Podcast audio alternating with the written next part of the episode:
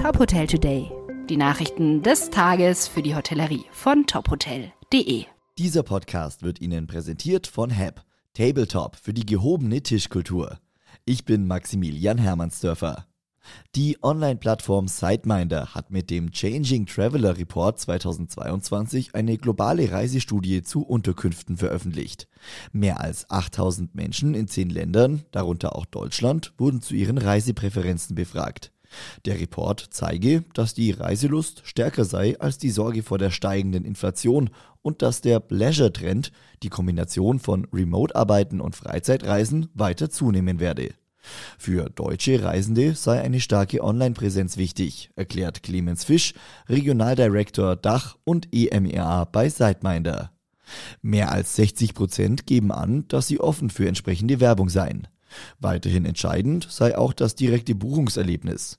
Eine zuverlässige und optimierte Website, die nahtlos in eine Online-Buchungsmaschine integriert ist, sollte auch den einfachen Kauf von Zusatzleistungen, einen schnellen Buchungsprozess und eine sichere Zahlungsfunktion ermöglichen. Die dänische Hotelmarke Sleep Hotels erweitert ihr bestehendes Portfolio. In Leipzig entsteht ein neues Haus als Neubauprojekt mit 150 Zimmern. Für die Deutsche Hospitality ist das Sleep Hotel Leipzig das dritte Haus in Leipzig, neben dem Steigenberger Icon Grand Hotel Handelshof Leipzig und dem Intercity Hotel Leipzig.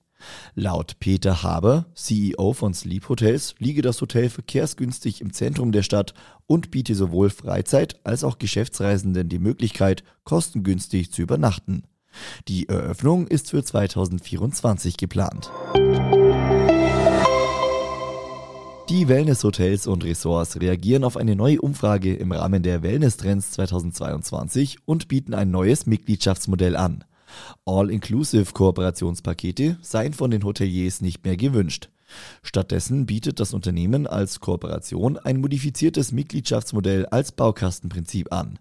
Wie es zu dieser Entscheidung kam und wie das neue Baukastenprinzip funktioniert, erklärt Geschäftsführer Michael Altewischer im Top Hotel Interview. Das komplette Gespräch sowie weitere Nachrichten aus der Hotelbranche finden Sie auf tophotel.de.